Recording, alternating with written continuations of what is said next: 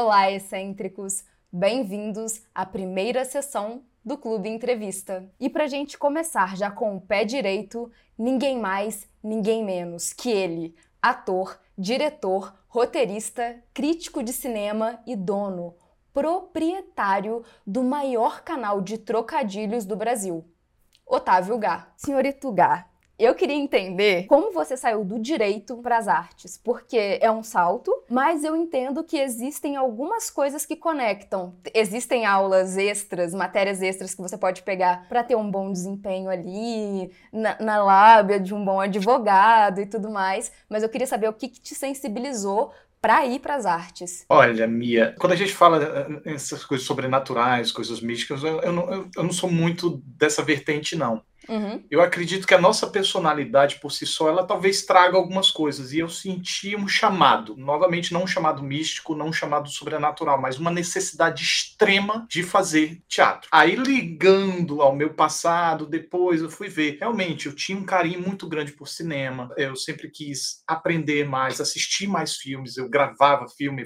eu tem uma coletânea enorme de VHS com três filmes, quatro filmes cada, assim. No período do vestibular, tinha aquela coisa, eu gostaria de vir para o Rio, para São Paulo, para fazer cinema, essas coisas. Eu acredito que a minha faculdade nem tinha na época, uh, não sei hoje. E ainda mais, 17 anos, imaturo, sempre morei com, com mamãe, com vovó, com vovô. Eu não tinha a postura suficiente para me mudar para um, uma cidade grande para fazer cinema, então eu tive que optar para a profissão padrão as duas padrões é medicina e, e, e direito. Eu uhum. tenho rua sangue, então ficou fácil a escolha. Aí fui me embora para o direito e estava empurrando, estava empurrando, estava empurrando, mas cada dia que passava eu, aquilo me lembrava. Isso aqui é a minha profissão é o que eu vou tornar, o resto da minha vida vai ser tudo dependente disso. Isso me angustiava, me angustiava, me angustiava, mas não de forma consciente. Mas eu tava, era um desgosto, era uma ter que estudar para aquilo, era nossa. Até que do nada, eu não, eu não vou conseguir lembrar direito como foi que aconteceu, mas do nada eu estava no ônibus voltando para casa, que era 45 minutos, dava para pensar em muita coisa. Voltando para casa, eu quero fazer teatro. Pô, bateu assim, quero fazer teatro. E aí eu desci no centro da cidade e saí procurando cursos de teatro. Caramba! Em, em, cada local assim que tinha, saí procurando, saí procurando. Aí achei no local, curiosamente, achei no local onde eu fazia inglês também, que é um centro cultural que tem assim. E aí eu deixei meu nome lá inscrito e embora para casa. Ah, nunca vão me chamar, não, não vai rolar, é só coisa de fazer. E chamaram, chamaram, fiz o curso de um mês. Quando terminou o curso, eu descobri que ali era só um curso de introdução, porque apareceu lá, aprovado e selecionado. Ué, qual a diferença, aprovado e selecionado? Não, aprovado você foi no curso, selecionado você foi para fazer o curso de vez, que uhum. era um curso técnico. Aí nesse curso técnico, os dias indo passando, indo passando, indo passando, eu descobri, cara, é isso aqui, sabe? É a, arte. Tudo bem que não é cinema como eu gostava, mas tem tudo a ver, né? Conheci maquiagem, conheci iluminação, conheci direção, texto, atuação, tudo eu fui ah, me aprofundando em contato com outros colegas, em contato com outras peças, fui me aperfeiçoando dessa forma e entrando mais nesse mundo quando cheguei no quarto ano de direito, eu acho. Aí eu entendi, é, é isso aqui que eu quero pro resto da minha vida. Toda essa coisa que eu vinha fazendo aqui não estava me satisfazendo, aqui eu achei o que eu quero fazer pro resto da minha vida. E foi aí que eu de fato entrei na, no mundo das artes e fui pro, pro lado do, do cinema, audiovisual, essas coisas. Eu me identifico identifico você, porque eu fiz uma vida inteira sem pensar que eu ia fazer qualquer coisa de atuação ou coisa do tipo. Quando deu o estalo que eu ia entrar na faculdade, eu virei e falei assim: ó, oh, eu vou ter que fazer uma coisa pro resto da minha vida. Aí eu falei assim: eu vou fazer teatro. e sem nenhuma perspectiva, porque a gente vive num local, uhum. no caso, inteiro, um país inteiro, onde fazer teatro não é uma, uma opção que dá é. muito dinheiro, né? Exatamente. Nunca foi alimentado, pelo menos na minha família, essa opção pela arte. Ela teve que nascer de alguma forma que a gente também não consegue consegue muito explicar, assim, o que que brotou, como brotou. E eu sou mulher. O que é mais aceito ainda que eu possa migrar até pro, pro teatro. Uhum. Eu queria entender como foi na sua adolescência, como foi nesse nesse percurso da sua vida inteira, se entender sensível para a arte. Já tinha passado alguma coisa na sua cabeça de como fazer parte daquilo, daquele ambiente que é, seja do cinema ou coisa do tipo, e se houve alguma, talvez nenhuma repressão familiar ou coisa do tipo, mas de sociedade, assim, de o homem não pode se expor ao ridículo, a atuação tem esse momento de falha, a não ser que você seja o galã. Não só o Brasil, mas o jeito que a gente lida com arte fosse diferente, se você teria começado antes. Hum, é, eu não sei, eu não sei se teria começado antes, porque talvez por desejo, talvez sim. Se eu tivesse uhum. em outra cidade, como Rio de Janeiro, talvez sim. Se eu tivesse teatro, de fato, na minha escola, assim, porque tinha o, o ambiente teatro.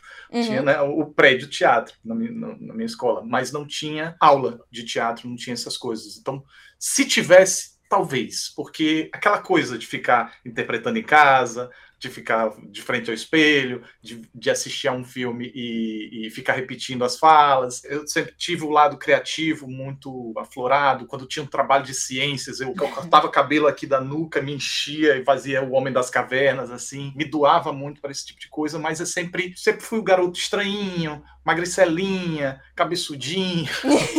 e nunca foi, como você diz, o, galanzinho da turma, o que chama atenção, o que faz esporte, foi sempre o escondidinho, o, o nerdzinho. Naquela época não, não tinha esse, esse título, né? Mas de óculos, aparelho, então eu sempre fui muito amigável, mas muito reservado. Então talvez se tivesse alguma coisa que me puxasse, que me desse né, a, a possibilidade de ir, é possível que sim, mas eu acho que faltou ali, e, inclusive isso me remete a gente ao fato de que no Brasil deve estar faltando muito isso né? Porque eu, numa escola particular, uma das mais tradicionais de Maceió. Nunca fui muito riquinho, nunca muito não, nunca fui riquinho, porque minha mãe, minha mãe exprimia as contas dela para pagar uhum. um, um, um, escola. E mesmo assim não, não tinha isso. Né? Eu acho que os homens e as mulheres, eles experimentam o mundo de formas muito muito distintas assim. Pelo menos a sensação que eu tinha vendo os grupos de garotos era que um acaba podando o outro na sua expressão sensível, assim, na sua expressão artística, nos seus sentimentos, porque você tem que ser um dos caras. Presenciei colegas meus que eram os quietinhos fazendo coisas mais expressivas, querendo ir para teatro, fazendo cinema, mesmo que fosse atrás da câmera, não fosse atuando, se propondo a fazer coisas mais sensíveis. E eu vejo que tinha o pessoal, e nada contra, porque é um processo natural, né? Tinha um pessoal que era mais descolado, que era mais thug na minha sala, que tá trilhando ainda um caminho de tentar se sensibilizar, porque hoje em dia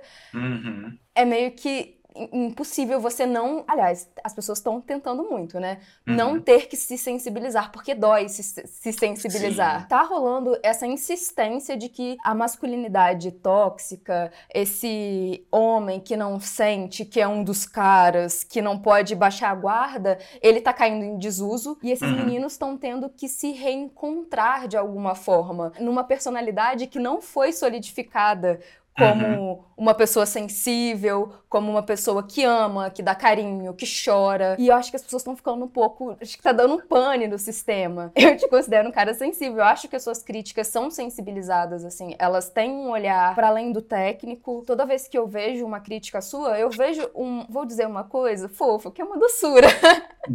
eu vejo uma certa doçura de você se importar também, de não esculachar completamente o filme, de sacar que existe uma outra pessoa na outra ponta ponta uhum. que, por mais que ela não veja a sua crítica, ela pode ver, mas uhum. por mais que ela não veja, você está influenciando outras pessoas a replicarem um pensamento, um discurso. Esse Otávio, pessoa doce, pessoa sensível. É, uhum. Você sabe de onde ele veio? Eu não sei se é uma criação recente, uma gestação recente, ou se você sempre foi assim. Eu acho que é a inclinação. É, talvez eu nem sempre tenha sido assim, mas eu acho que talvez uma inclinação possa ter ajudado, né? Um, um dia tá, tá, inclinado, um dia pende, um dia desaba e vai para certo lado. Eu sei algumas referências, algumas coisas que você falando aí me lembrou, é que assim, na, na minha turma, eu tinha um colega que ele era, eu não sei exatamente o termo para descrever, não, até porque não tinha uhum. nenhum diagnóstico na época, mas ele conseguia ter os seus vínculos mais próximos estabelecidos, né?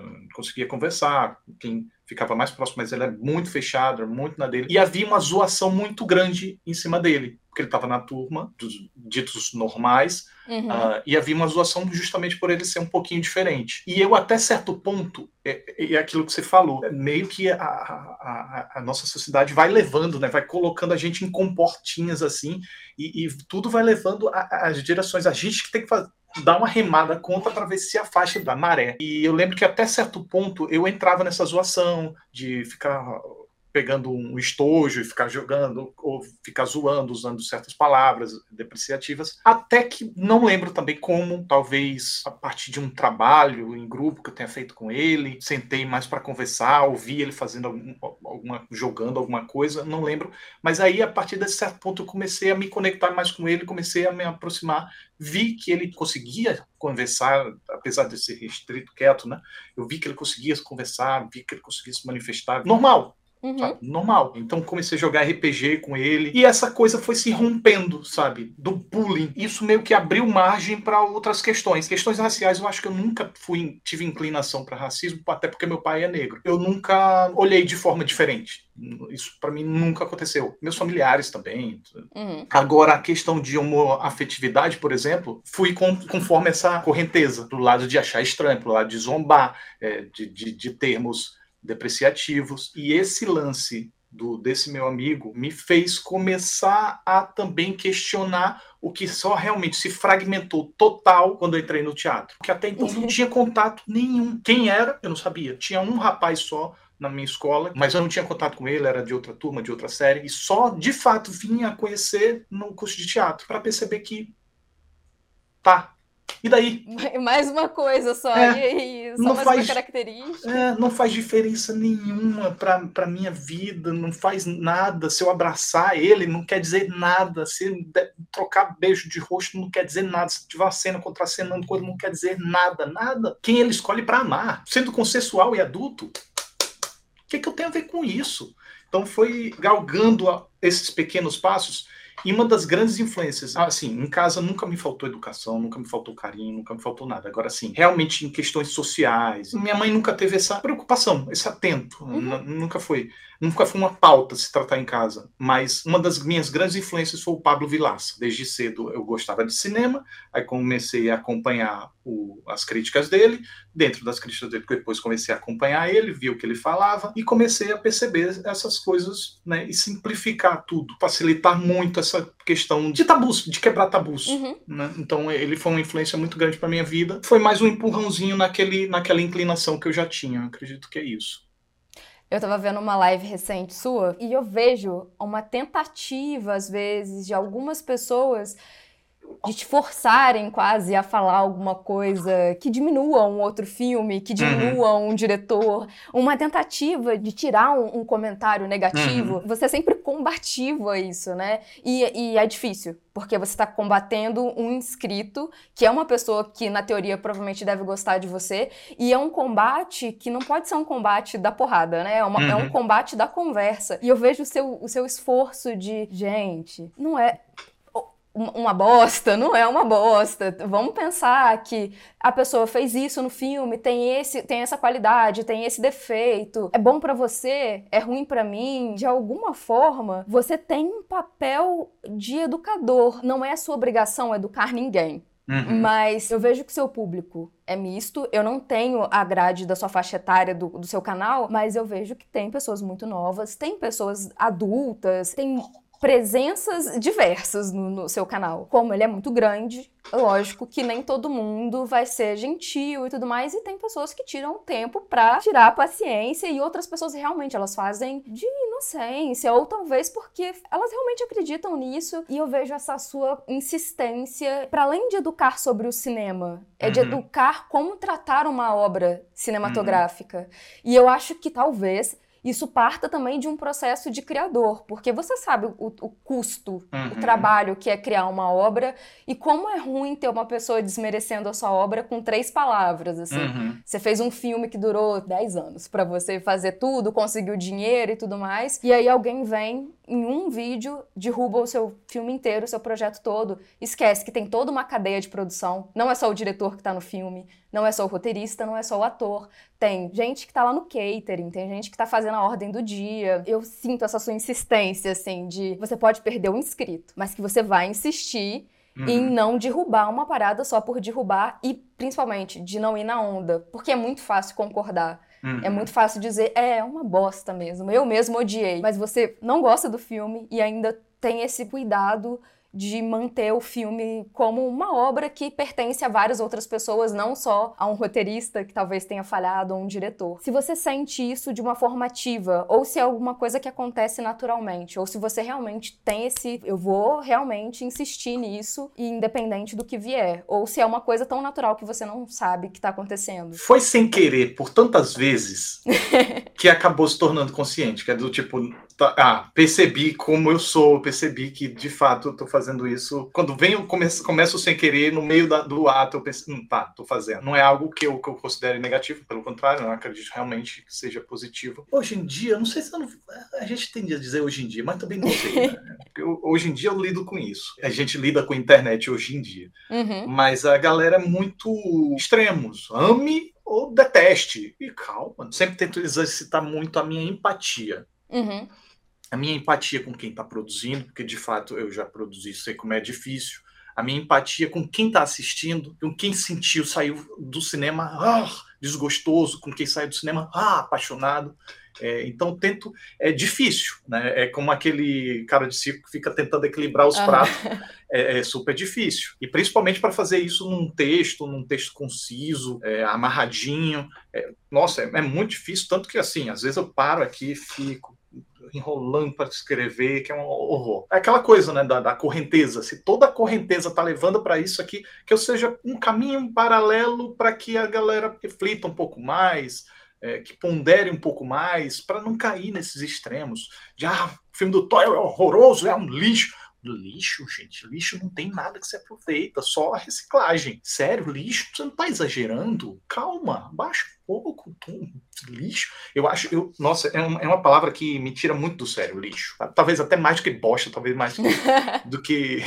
Mas lixo é, é, é, uma coisa que mexe muito comigo. Aí eu fico tentando entender, é, ativo o meu lado da empatia, fico tentando entender por que, que essa pessoa acha esse filme lixo. Será que porque tem menos acervo na mente, assiste a menos filmes? Porque, obviamente, se você assiste a menos filmes, você vai ter que distribuir tudo que você que você viu dentro da, dessa escala certo? Uhum. Se você não conhece o que é filme ruim de verdade, o filme médio é o mais baixo que você conhece, então você vai levar ele para o lixo. É um exercício difícil, diário, constante, mas que acho que vale a pena, porque quando alguém como você assim acha que eu estou tá tendo algum valor que eu, que eu tô fazendo. Então eu acho que é o que faz valer a pena. O seu roteiro é muito bem escrito, muito bem escrito mesmo. Uma das coisas que mais me pegou, assim, de. E eu te acompanho há muito tempo. Eu comecei mais porque eu sabia que tem uma reviravolta, assim. Você sempre coloca uma coisa que encaixa com a outra, que encaixa com a outra, até o final. Tem um trocadilho do começo que eu estou ansiosa sempre para saber qual vai ser. Ele tem quase atos, assim, o seu roteiro para uma crítica. E eu queria saber se ele, se você faz ele sozinho, se você tem ajuda, como é o processo de criar esse roteiro? Eu gostaria muito de ter uma ajuda. é sempre bom. eu gostaria muito, mas até agora. Eu não sei se, se, é porque eu não me sinto cômodo de ter uma ajuda. Uhum. Eu não sei se é para tentar manter uma, uma, honestidade com o público. Apesar de que eu acho que da, daria para encontrar, pelo menos jogar no papel minhas ideias e passar para um, um, alguém estruturar. Talvez isso não fosse trair o público. Uh, e depois revisar. Mas, assim, sendo bem sincero, é a forma que me dói, mas que eu sei que tá indo um pedaço de mim ali, sabe? É um tem o meu DNA. Ao demandar essa função para outra pessoa, é um filho sendo parido também, uma preocupação, uhum. assim, porque quando tá no seu controle, você sabe o que vai sair, o que esperar. É difícil realmente uhum. compartilhar uhum. aquilo que você vai dizer, né? É a sua opinião. É difícil falar de um texto que é a sua opinião, mas foi escrito por outra pessoa. Uhum. Né? É. E assim, uma das grandes dificuldades que eu tenho é de, de deixar tudo bem ponderado é, para não ficar em exageros. Por exemplo, o texto do Thor, eu tive que tomar cuidado porque às vezes fala mal, é mais fácil. Escrever é uma tarefa difícil, para mim pelo menos é. Escrever uhum. uma crítica ainda mais, não é uma coisa descritiva, né? É uma coisa avaliativa. Então, quando eu vejo o texto fluindo, é a partir dos pontos negativos, que você vai pá, pá, pá, pá, pá, pá, e começa a descer, começa a falar, começa a emendar bonitinho, vai e elogiar, às vezes é mais difícil. Principalmente quando o que é bom não é espetacular. É bom. O, mediano, texto mediano. Nossa, filme mediano é o mais difícil de falar. É mais não tem difícil. como botar na fogueira, não tem como tirar da fogueira Exatamente. também. Exatamente. Então é meio que acaba caindo muito no terreno do descritivo, o que não definitivamente não é uma crítica. Então, ao ler o texto e perceber que, poxa, esse filme não é tão ruim quanto eu estou fazendo parecer, aí eu tenho que ir lá tratar com cuidado os mais, os poréns, as reticências, os quase, os não é bem assim, não necessariamente. É um cuidado muito grande que eu tenho e que acaba me limitando profissionalmente, porque se eu produzisse mais, eu ganharia mais, o canal, o canal cresceria mais, seria tudo mais para mim, mas não dá, não consigo. A sua primeira possibilidade de, de profissão, que seria o direito, o tanto que você fez do curso já foi pago, já está totalmente pago, porque a, a sua oratória, eu acho que tem essa coisa argumentativa do advogado, esse negócio de, de tentar fechar o círculo das coisas, de não deixar muita aresta e tudo mais. Eu acho que dá para ver um pouco disso no, no roteiro. Acho que essa, essa faculdade fez todo sentido. Às vezes eu tenho essa sensação também, sabe? De que às vezes a gente fica pensando, nossa, estou perdendo tempo com isso, estou perdendo tempo com aquilo, mas eu sempre fui de concluir as coisas. Comecei uma coisa, vou até o final, vou fazer até o final. E no direito foi isso, mesmo sabendo que eu não queria exercer, decidi, não, vou até o final, até porque vai servir de plano B, né? vai que. Vai que. É, apesar de, só de pensar no plano B já. Não, não quero isso. Cada caminhozinho que eu trilhei, ele parece ter contribuído para esse ponto aqui, onde eu estou exercendo isso que eu estou exercendo aqui. É, é, é, incrível. O curso de inglês, o direito, o curso de teatro, cada disciplina do teatro, aí depois ter feito sketches de forma independente, depois ter feito sketch num canal grande, depois ter feito participação, assim, ter, ter interesse no que acontecia, porque naquela época a Parafernália ela também tinha junto a Paramaker no mesmo escritório, uhum. então me, eu me interessava pelas questões da Paramaker, aprendi mais sobre o YouTube também. Tudo concatenou direitinho para que ajudasse nessa minha área atual. Aí às vezes fica com aquela sensação, caramba, foi meio que quem quer ser um milionário. Uhum. Quando a gente está passando por alguma experiência e para tá num curso desgostoso e tal, cada um também sabe a hora de parar. Parar um curso, parar um mudar de caminho também não é um, nenhum demérito. Se eu tivesse que dar algum pitaco, seria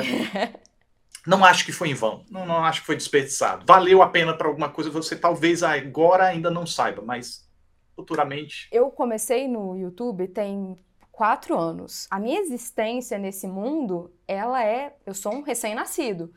Você apostou nisso quando a aposta era mais arriscada. Eu queria saber como, o que, que te fez dar aquele clique de fazer o primeiro vídeo e se arriscar, porque o que hoje em dia é de boas você aparecer no TikTok, no Stories, aqui e ali, um pouco antes, pouco, pouquíssimo tempo antes, se expor na internet podia ser um motivo de ridículo, né? Uhum. E, e, era, e o compromisso de se expor ali era muito maior. Essa atitude ela era muito diferente, talvez até mais despretensiosa, porque as pessoas às vezes não pensavam em fazer dinheiro, ter uma profissão aqui, uhum. mas também que era muito menos aceita e provavelmente o risco que você corria era muito maior de exposição, até para talvez migrar para uma outra profissão, caso essa não desse certo. Naquela época, assim, eu tinha consciência de que existiam projetos, foi em 2010, se eu não me engano. Uhum. É, 2010. Naquela época eu tinha a noção de que existiam alguns projetos que estavam dando certo, daria para ganhar uma grana legal mensalmente, é, na internet, mas que seria muito difícil, teria que ser um estouro. Na vertente que eu tinha alguma coisa a acrescentar, que eu, que eu conseguia fazer, hum, era muito difícil. Não, né? tanto que a referência daquela época foi os Anões em Chamas. Uhum. E não era um canal gigantesco. Era um canal, ok, destacava, chamava atenção, algumas galera estavam conhecendo, mas nada que fosse gigantesco o suficiente para se fin para fincar ali e ficar e durar. Tanto que se transformou, na verdade. É, os Anões em Chamas depois, a galera dele é, depois uniram forças com o Fábio Pochá, com o Gregório do Vivier, fez aquela coisa e se tornou Porta dos Fundos. Não se tornou, né? Juntaram, uniram forças e criaram Porta dos Fundos, no Kibilo também. Enfim, a gente tinha criado o Porca Miséria e era passos muito lentos, muito lentos, poucos inscritos, poucos inscritos. E aí veio a parafernália e pum, explodiu. Passou a gente assim, deixou, a gente só viu fumaça. Depois veio Portas do Fundo, pum, a mesma coisa. é a gente, tá, isso aqui não vai dar em nada. Então vamos utilizar de portfólio que foi aquela ideia inicial. Né? Eu comecei o assunto no meio do, do, do assunto.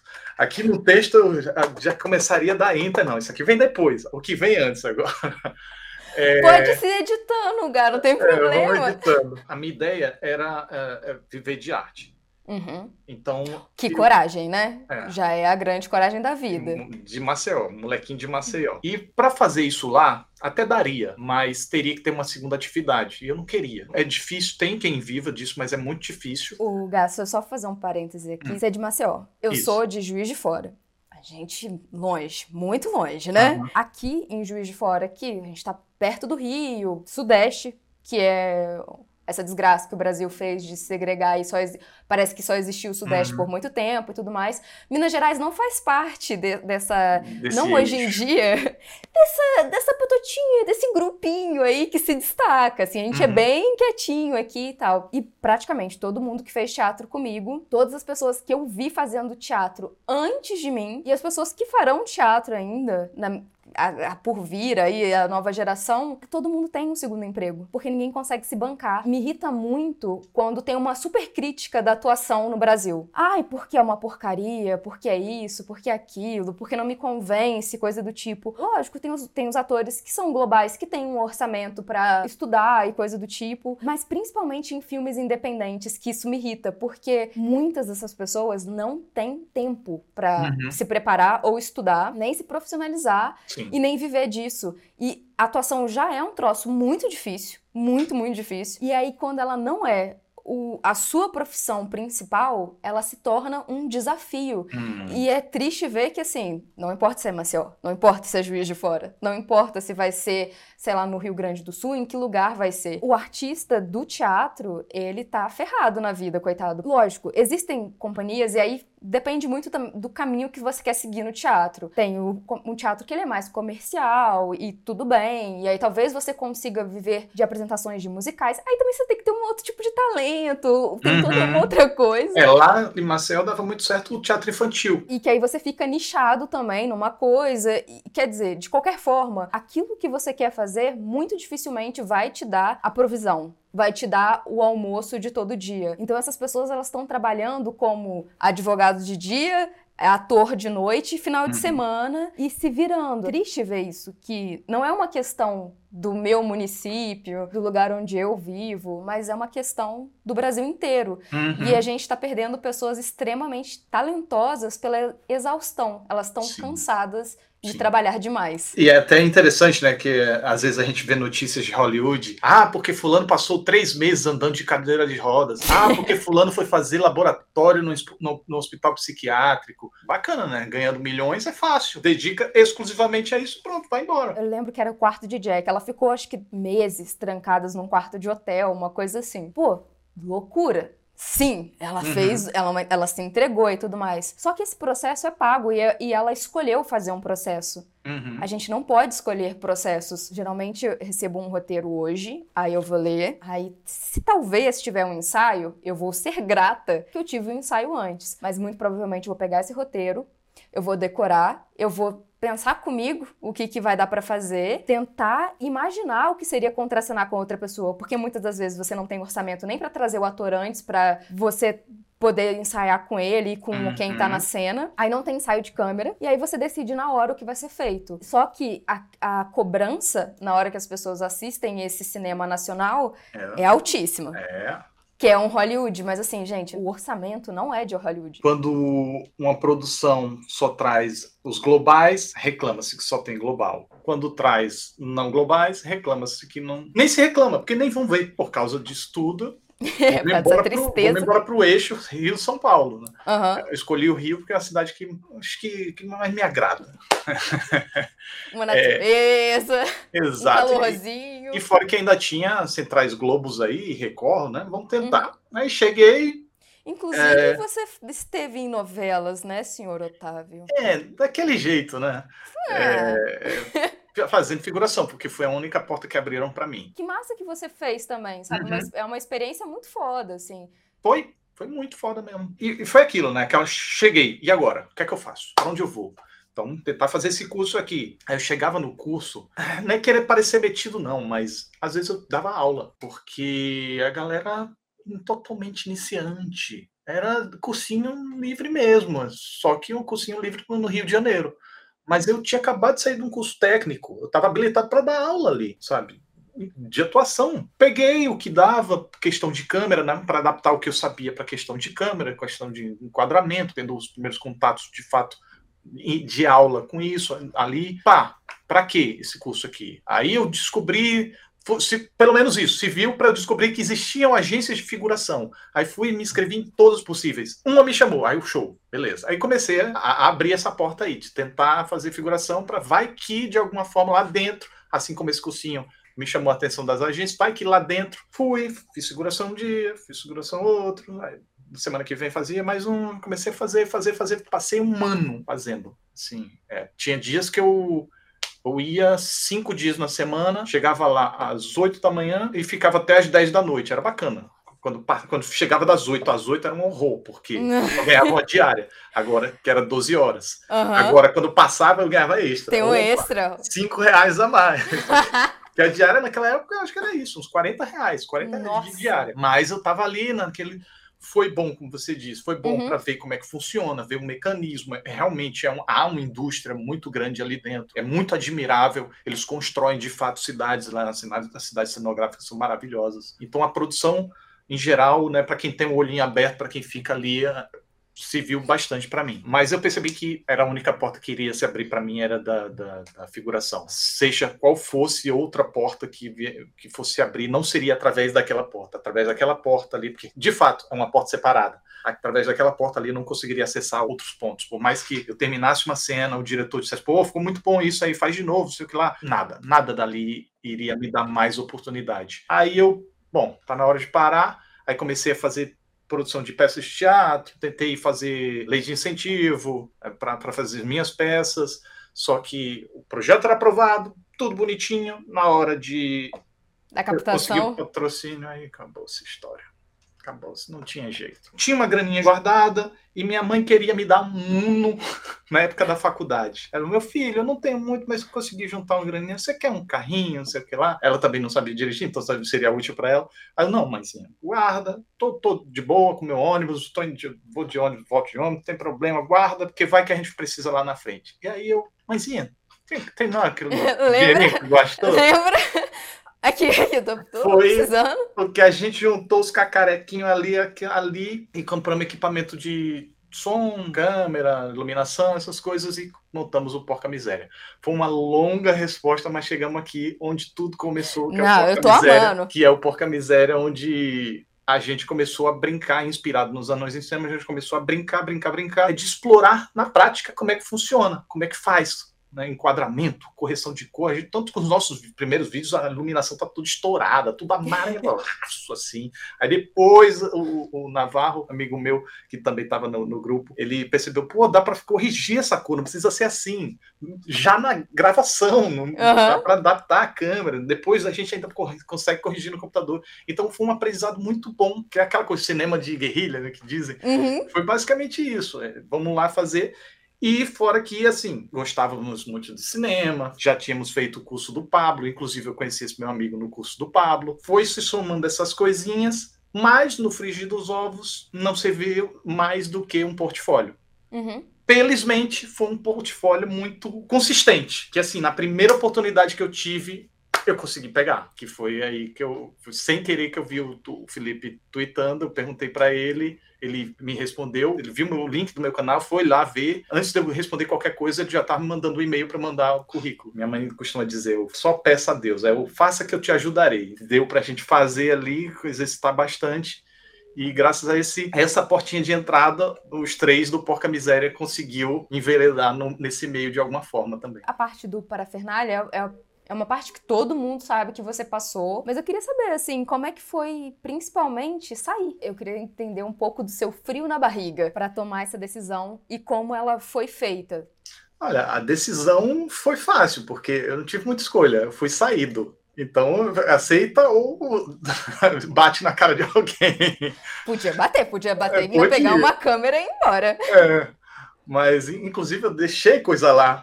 Ficaram no meu, meu externo que hoje serviriam para os meus cos pobres. A meu... gente pode ir lá pegar. Meu Deus, já foi. Agora, já foi, agora já nem foi. existe, mas já deve ter torrado, não sei. A história, resumidamente, foi: eh, eu entrei lá como esse, um editor coringa. Era um editor que sabia atuar, que sabia roteirizar, que sabia dirigir. Então, do tipo, pau para toda. Precisou? Opa, chama esse cara aqui, que tá, tô editando aqui, mas opa, vai ter uma gravação, precisa não sei o quê. Beleza, tô aqui. Era isso. Inclusive, nas pausas das edições, eu escrevia o roteirozinho, mandava lá, galera, ah, esse daqui tá bacana tal. E fui dirigindo alguns, na verdade, eu dirigi três é, sketches. E eu disse: olha, a próxima eu não dirijo se eu for editor, porque é muita responsabilidade, eu não ganho para isso, já mostrei que eu sou capaz Agora, se quiser mais do Otavinha, você tem que pagar para ser um, um, diretor. Demorou um tiquinho, mas eles aceitaram me, eh, me promoveram. Então, quando eu entrei para ser o, diretor, existia um outro diretor com mais tempo de casa e também houve reajustes, né? Foi, foi, uma, foi uma guinada que a empresa deu. Houve reajustes, então a gente estava ganhando bem, só que quando o Felipe vendeu a empresa, a galera nova lá, o grupo francês, chegou lá e, bom, vamos pôr ordem nas casas aqui, tem muita gente, muita gente ganhando bem, então vamos cortar. Basicamente foi isso. Então, eu não sabia diretor... que você tinha sido. Ah, por favor, Demitido. se retire. É, foi. Gente! Aí, como era o mais recente, é, vai tu. Ao mesmo tempo que eu senti um, um, um golpe muito grande de. Não de traição, é de, próximo de traição. Eu passava noites, madrugadas trabalhando. Eu doava meu sangue, assim, mesmo, mesmo. Eu chegava lá, eu chegava meio tarde, que eu sempre fui do período despertino. Então eu chegava lá umas 14 e saía lá 5 horas da manhã, às vezes saía 10 horas da manhã do dia seguinte. Muita gente não percebe que o YouTube ele é uma fonte inesgotável de sugar sua vida para uhum. o trabalho, assim. Uhum. É muito tempo doado, muito uhum. tempo. E o retorno, às vezes, ele não é tão visto assim. Uhum. Ótimo ter vários inscritos, a gente recebe algum dinheiro, isso e aquilo, mas o trabalho que uma pessoa tem que doar para ela conseguir se uhum. dar bem no YouTube, e o é. Parafernália se deu bem, então eu não consigo imaginar o quanto foi de trabalho, porque uhum. deve ter sido muito, muito. Sim, e assim, eu não novamente não é querendo me gabar, mas é de fato um fato. Se gabe, por eu, favor. É, eu, era, eu era um dos que assim dava mais sangue mesmo, vestia a camisa com força ali. É... Foram quantos anos, Otávio? Foram três. É muito tempo. Foram, foram dois e dez meses, eu acho. Dois e dez ou dois e onze, uma coisa assim. Foram quase três. E foi de muita dedicação, muita dedicação. Teve uma semana, teve uma semana que teve um, um, um evento do YouTube que foi a Semana da Comédia. Eu saí de casa na segunda-feira, aí voltei para casa na quarta, dormi em casa, e depois eu só voltei para casa no sábado, que foi o dia todo. Eu, dormia lá num colchonete. Colchonete não, um puff um puff amarelo. É... Gastou o resto da sua juventude ali, né? É, que, que somou os vídeos do, do, do, canal, a série da Netflix que a gente fez, que hoje em dia a galera prefere esquecer, porque obviamente não ficou tão bom, foi tudo muito corrido com pouco dinheiro, e a Semana da Comédia. Então, juntou esses três numa semana só. Olha, mas deu tudo certo, ainda bem. A gratidão veio por parte de pessoa física, porque é aquela coisa: empresa não tem paixão, empresa não tem gratidão, empresa não tem sentimento. Empresa quer lucro só. Gratidão você consegue por pessoas. Então, o Felipe, de fato, ele, ele percebeu, ele reconheceu, foi ele que lutou para o reajuste, depois ele me deu força, estabeleceu uma amizade. E fora que ele botou algumas pessoas para comandar, para fazer direção geral, direção da, da, da, turma toda, ele botou algumas pessoas assim, bem contestáveis, de cabeça cheia, ele precisava que alguém fizesse aquilo para poder tomar outras coisas do empresariado dele. Então, ele precisou botar algumas pessoas assim que eram bem contestáveis, assim contestáveis, tanto no sentido artístico, de a pessoa de se dizia alguém, mas nunca trabalhou com aquilo, não sabia o que estava fazendo, não sabia o que era internet, não sabia o que era o audiovisual. E também na questão psicológica, pessoa perturbada, assim, uhum. que esculachava os funcionários em alto e bom som para a empresa toda ouvir. Tem alguns episódios assim que são assustadores. E que, obviamente, como é que eu posso dizer? Sempre fui chato. Quero, quero fazer um negócio, quero fazer bem feito, precisa de tempo, precisa disso, precisa daquilo. E, obviamente, essa pessoa não ia muito com a minha cara. Depois que eu vim descobrir que ele estava sedento para me demitir, mas era sedento para me demitir. E o Felipe que não deixou, porque o Felipe conhecia o meu histórico, sabia o quanto eu me doava pela empresa. Essa pessoa deve ter as razões dela para querer me demitir, porque se sentia ameaçada por mim, porque eu sabia que eu sabia mais que ele, isso aí eu sabia mais que ele, fato. Eu, eu percebo que eu, tenho, eu, eu senti essa gratidão por parte de pessoas físicas né? Por colegas, assim, que estavam juntos comigo ali, é, pelo próprio Felipe, mas pela empresa não. Então, quando a empresa, quando os caras chegaram, quero nem saber quem é. Sei que é o diretor mais recente, está ganhando muito. Chispa, porque não pode haver redução, pelo menos naquela época não podia haver redução salarial, então chispa. Então foi isso, o baque que eu tomei naquela época. Olha só, estamos remodelando tudo aqui, então vamos precisar te demitir. Aí, aí veio aquela coisa, caramba, eu que vim, vim me doando tanto, doando tanto para querer, eu, eu era muito engajado em, na, na concorrência para a Fernalha Portas dos Fundos, era muito, uhum. eu queria ver a parafernália passar, sabe? Tinha períodos que a gente estava num ganho de inscritos maior do que eles. Isso, isso, estamos indo no caminho certo, sei lá. Muito engajado, muito engajado, e de repente puxaram meu tapete e eu percebi: caraca, acorda, você não era o dono disso aqui, você só estava fazendo. Você era uma mão, um braço lá é. dentro, né? E aí eu percebi: não, eu preciso agora fazer o meu, mesmo que seja pequeno, mesmo que seja. Qualquer esforço agora vai ter que ser para mim, para não não puxarem mais esse tapete. E aí foi que eu criei o, Super 8. Vou fazer meu canal, tá? De quê? Meio que óbvio naquela época. A solução mais clara era, vou falar sobre o que eu tenho mais propriedade, sobre o que eu tenho mais paixão, vou falar sobre cinema. Inclusive, até, até, até a história curiosa dessa época, que é o próprio Felipe me dando aconselho ele, cara, não faz não sobre cinema, faz sobre outra coisa, faz sobre você. Talvez, se eu tivesse feito sobre mim, eu, eu fosse um dos grandes youtubers generalistas, né? Mas eu segui ali meu, meu coraçãozinho, ele até falou, que já tem alguns canais muito consolidados, como Pipocando, Omelete, então não tem espaço para você aí não, cara. Vai por esse caminho não teimoso, eu decidi ir. E foi, de fato, uma surpresa para mim e para ele que o Super 8 deu certo do jeito que deu. Assim. Como que foi descobrir que você estava totalmente desempregado, desesperado, solto, é, chorando, e falou assim: tá, agora eu vou fazer um planejamento do que eu vou fazer ou não. Foi meio que assim: bom, agora vou fazer. Você engatilhou ou você esperou um tempo? Eu acho que eu tive uma semana ou três dias, uma coisa assim, de três a uma semana de, de luto, de desespero, assim, de procurar emprego em edição. Inclusive, o cara do Porta dos Fundos, que foi do Anões em Chamas, o Ian, ele já tinha feito um convite para ir pro, não para Porta dos Fundos, mas ele queria reativar o Anões em Chamas. Mas talvez isso acabasse me levando para o Porta dos Fundos. Seria um outro caminho, um outro paralelo, um universo paralelo. Aí, que está acontecendo. Está acontecendo, foi muito louco, mas eu não lembro, eu não tenho conhecimento. Aí eu tentei reativar essa porta, não tinha mais essa porta. Então foi uma semana assim de luto, desespero, mas eu já tinha um pensamento de criar o meu canal, então foi o bom. Eu vou então vamos nessa. Tinha juntado uma graninha, com aquela graninha eu conseguiria, dentro dos custos que eu tinha, eu conseguiria passar dois anos no zero, não recebendo nada. Se nada entrasse, eu conseguiria passar dois anos. Não porque eu tinha juntado muito, é porque eu gastava muito pouco, sempre fui uhum. muito mão de vaca. Então eu fiz esse planejamento e comecei a pensar nas coisas para estrear dentro de, sei lá, um mês, eu acho que foi isso. Desde o período que eu fui saído ao período que eu comecei, eu acho que foi um mês ou 15 dias realmente agora vou lembrar. E foi realmente estruturando para dar um tiro inicial forte, sabe? Para que todos os vídeos que eu fosse fazer ali no início, eles dessem certo de alguma forma. Eu sabia que o, o vídeo de estreia seria fraco, mas seria o mais condizente com a estreia. Então eu fiz um vídeo de, de cineastas, grandes cineastas que, que iniciaram com filmão. No segundo vídeo, aí eu já apelei para uma forma que eu sabia que iria dar certo, que era oito filmes para você cagar de medo. Eu já tinha feito um post no blog do meu irmão e deu muito certo, deu muito acesso quando eu fiz com esse tema. Então, repeti o tema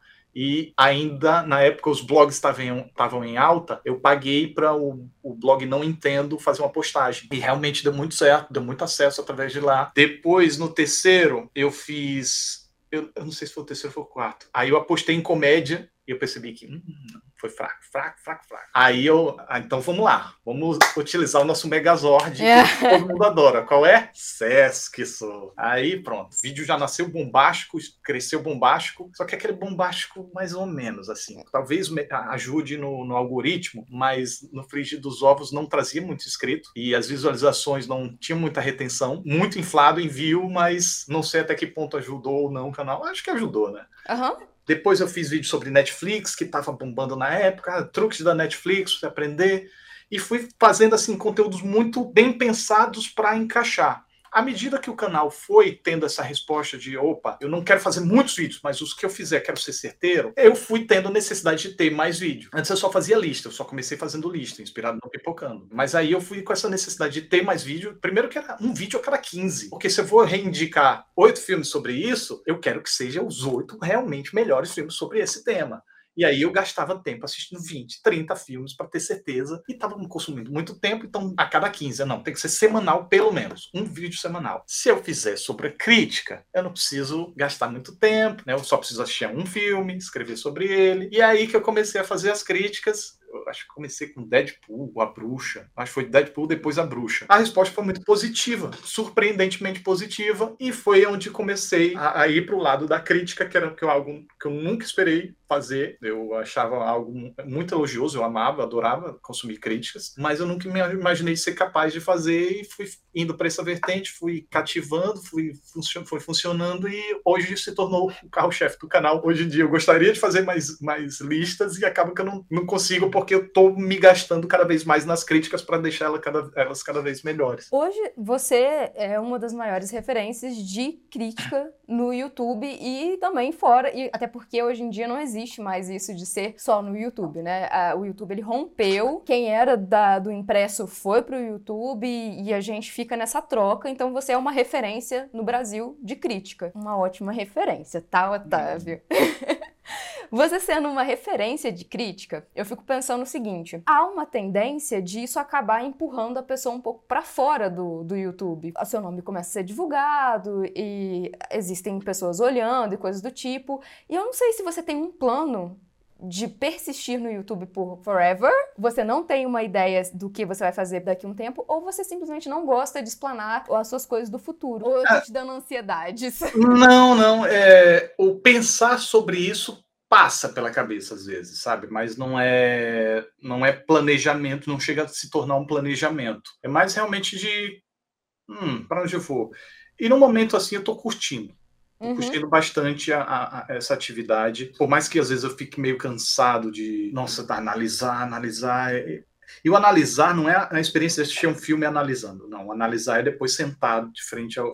Para mim, é, sempre foi a parte mais difícil. Foi roteiro, foi escrever, foi ter essa, essa disciplina, é onde a criatividade mais exige. Mas por mais que isso seja trabalhoso, eu tô, eu tô curtindo, eu sinto falta, sabe? Agora eu tô trabalhando nesse momento, eu, eu pausei a escrita de Forrest Gump. E quando eu penso em revisitar esses filmes que eu amo, sabe, Jurassic Park, o Resgate do Soldado Ryan, eu tenho muita vontade de falar sobre, recentemente falei sobre Cidade de Deus, então é algo que me traz muito prazer e eu penso, putz, ainda tem muito filme para falar, desses queridos. O canal ainda está dando muito certo, ainda tem sido muito positivo para mim.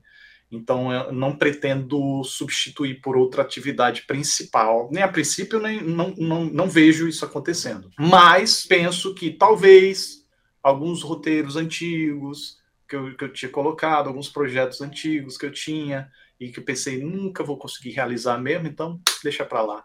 Talvez agora eu conseguisse é, ter algum respaldo para tirar eles do papel. Então pode ser que não pensei a respeito, mas pode ser que futuramente eu tenha esse, esse essa vontade, esse ímpeto de fazer esses projetos acontecer, tocar algum, alguns histórias de terror, porque eu gosto muito de terror. É algo que assim é uma atividade paralela que eu imaginaria, eu me imaginaria fazendo, mas é, por enquanto tô curtindo muito essa vibe aqui do YouTube mesmo. Obviamente, se o YouTube né, acabasse, se existisse alguma forma de substituir por outra plataforma, eu tentaria passar para essa outra plataforma. Se não, aí sim tentaria ver outras coisas, mas no momento esse é o, o plano A, B e C.